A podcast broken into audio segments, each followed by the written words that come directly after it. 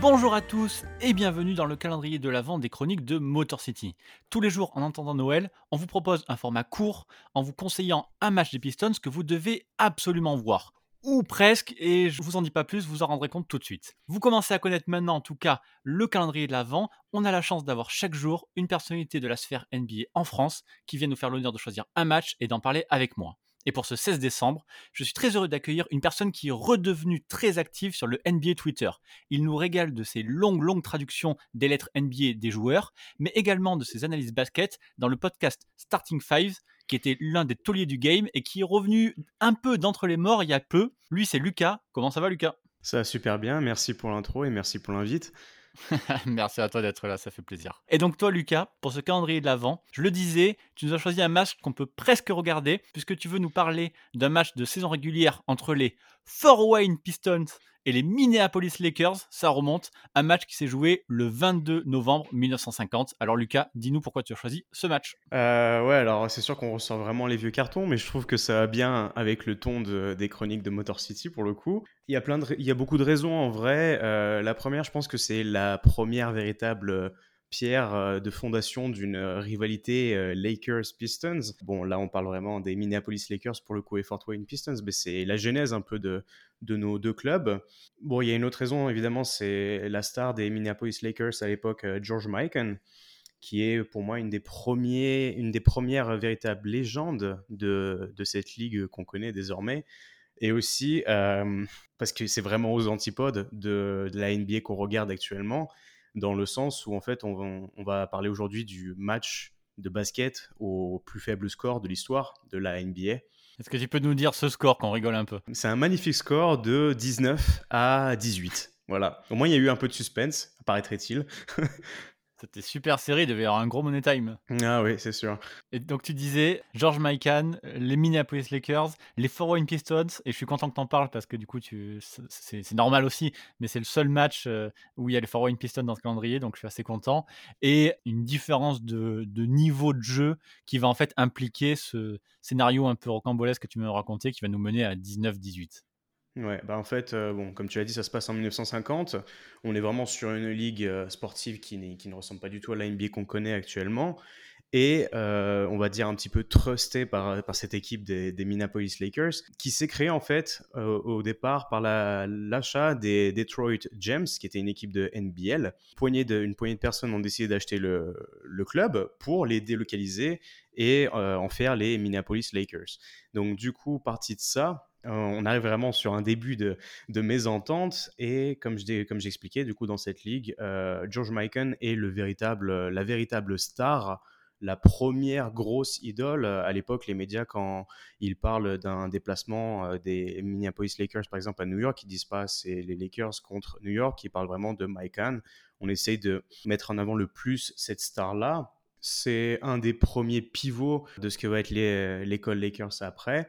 Donc, pour arriver tranquillement sur ce, match, ce 22 novembre 1950, il faut savoir que le coach des Fort Wayne Pistons, donc Murray Medenhall, euh, il peut plus saquer Mike c'est clair comme ça. Euh, l'équipe est championne. Mike rayonne de son talent. Euh, l'équipe a gagné les 29 derniers matchs à domicile.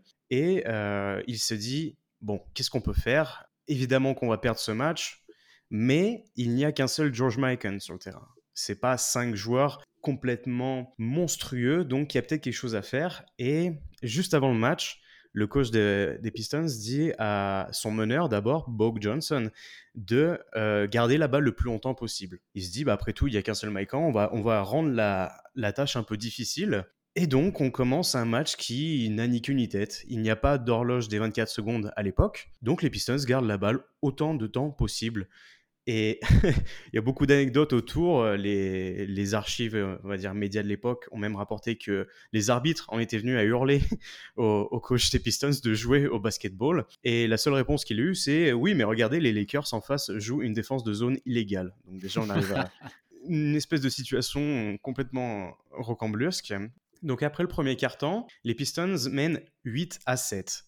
Donc je rappelle, le score final va être de 19 à 18.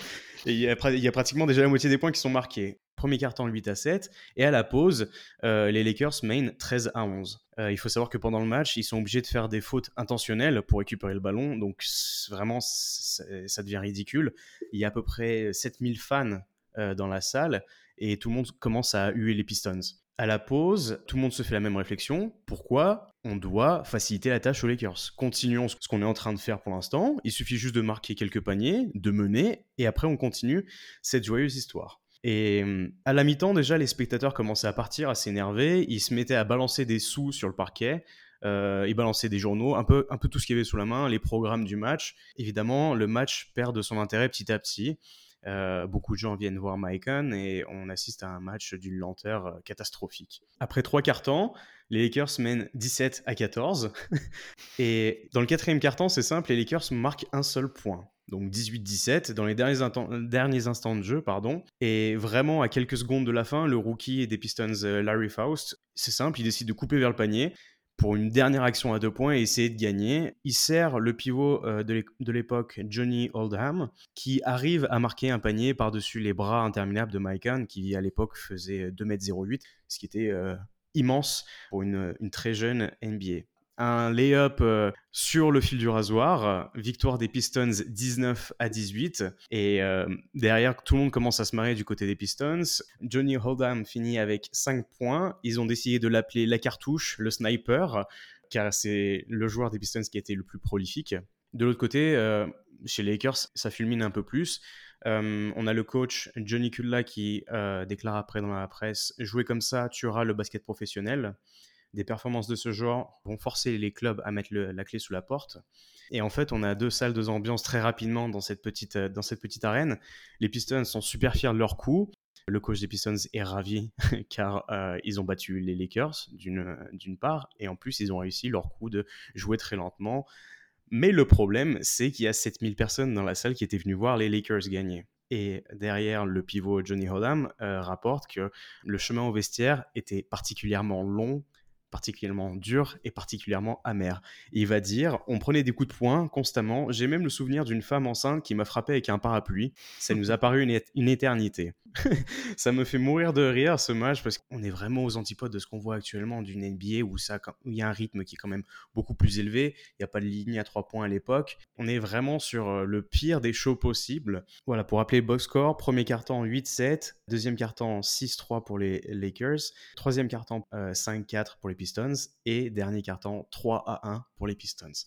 Ce match est incroyable et hum, pour l'information, ça va déboucher sur la fameuse règle des 24 euh, secondes parce que évidemment tout le monde se rend compte que ce genre de choses est impossible euh, sur la durée, ça ne doit pas s'installer dans la, dans la jeune ligne sportive. Donc voilà, 4 ans plus tard, ils vont décider d'instaurer la, règle des 24 secondes et euh, en 4 ans, la moyenne de points par match va passer de 79 à 107.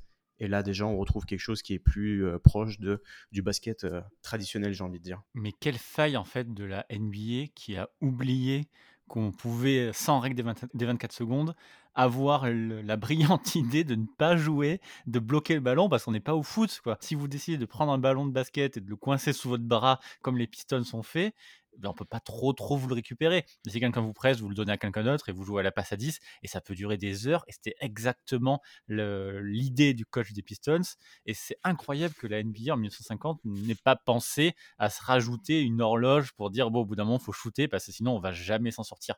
Surtout que ben, comme tu l'as dit, les Pistons étaient très contents d'avoir réussi ce coup, ils avaient battu enfin Mike pour la première fois depuis je sais plus combien de temps et ça a donné des idées à deux trois autres équipes en fait. Et à un moment la NBA a eu peur que toutes les petites équipes se disent eh ben voilà, on va jouer comme ça, on va attendre, on va attendre la dernière minute, la dernière seconde, le dernier tir, et peut-être qu'on va gagner là-dessus. De toute façon, on n'a pas d'autre chance sinon, donc autant faire comme ça.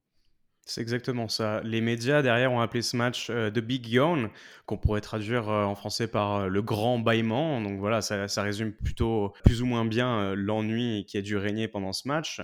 Et oui, pour revenir sur, la, sur les, décisions de la Ligue, on est vraiment sur la, genèse de, de, la Ligue qu'on connaît. Donc il y avait beaucoup de choses encore à l'époque qui étaient, on va dire, douteuses. On prend l'exemple de Maicon, il disait bah, parfois on arrivait dans des salles où il n'y avait pas d'eau chaude, où il n'y avait pas de chauffage.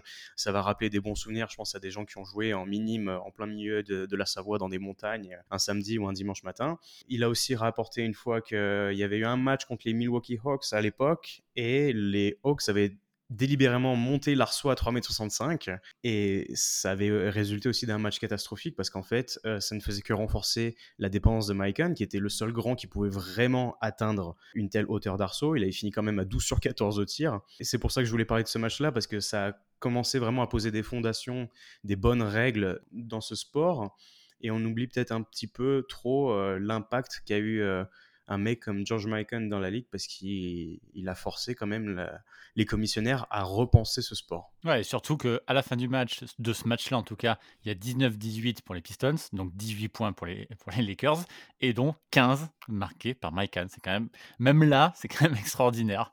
Ah, c'était de la dépendance pure et dure. On regarde de toute façon les, les, si tu regardes un peu les box scores de l'époque, euh, son meilleur match, je crois que c'est 61 points et 36 rebonds. 61 euh, points sur 91. Donc euh, voilà, on, était sur une époque où il y avait peut-être, euh, on va dire, 6, 7, 8 joueurs qui jouaient dans un match. Évidemment, quand tu avais une perle comme George Michael, tu le faisais jouer et tu le servais et tu le servais et tu le servais. C'était vraiment un sacré joueur. L'un de ceux justement qui a, qui a précipité le, euh, la fin de la, NBL quand il a bougé en, BAA et la fusion entre la NBA et la BAA parce que, c'était lui et personne d'autre. Tu l'as dit, les gens venaient même pas voir les Lakers, ils, venaient voir jouer Mike uniquement. C'est tout à fait ça. Et après, bon, bah, il y a eu énormément de, choses qu'on ignore le, concernant. C'était un peu le père du Skyhook, il était ambidextre à l'époque. Euh, c'était le premier joueur à faire des lancers francs à la cuillère. Euh, il, y a eu, il y a énormément de choses à, savoir autour de lui. C'est vraiment intéressant. Eh bien, écoute, Lucas, merci beaucoup. Alors, malheureusement, cette fois-ci, il n'y aura pas d'image euh, dans la description de ce podcast, puisque malheureusement, ce match de 1950 n'a pas été enregistré. À la place, je vous mettrai quelques, liens, quelques highlights, si on peut appeler ça comme ça, de l'époque George Mikan pour que vous imaginiez un petit peu quel joueur c'était. Alors, faut pas se fier à, leur dégaine, à leur, à leur tête, ah, non. voilà, ni à leur vitesse. Mais c'est quand même extraordinaire ce qu'ils faisaient ces joueurs-là. Ils avaient tout à construire. Ils partaient d'un champ de ruines. Donc, euh, donc voilà, c'est important d'en parler. Je suis content que tu en aies parlé, Lucas. Physiquement, c'était un peu un Harry Potter de, de 1m08, c'est-à-dire un grand blanc avec des lunettes. Et euh, dès le plus jeune âge, son coach au collège lui disait Mais arrête, tu, tu ne peux pas jouer au basketball avec des lunettes.